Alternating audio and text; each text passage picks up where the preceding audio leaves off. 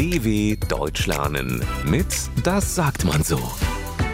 Seinen Senf dazugeben. Ob Bratwurst, Weißwurst oder Frikadelle.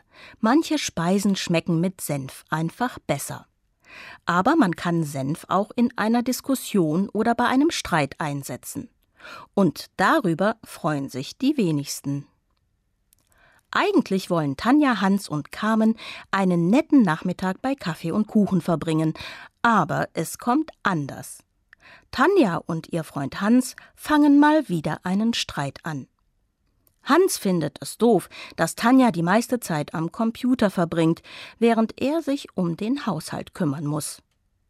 Also wenn ich nicht putzen würde, würden wir im Dreck untergehen, sagt Hans. Das stimmt doch gar nicht, erwidert Tanja. Ich putze doch. Wenn deine Freunde nicht dauernd Dreck machen würden, hätten wir das Problem nicht. Während die zwei streiten, sitzt Carmen daneben und versucht ruhig zu bleiben. Als die beiden nach zehn Minuten immer noch streiten, verliert sie die Geduld.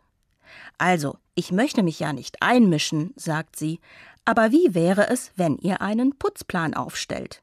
Würde das die Sache nicht einfacher machen? Tanja und Hans schauen sie genervt an. Musst du wirklich immer zu allem deinen Senf dazugeben? sagt Tanja. Das geht dich nun wirklich nichts an. dw.com slash das sagt man so.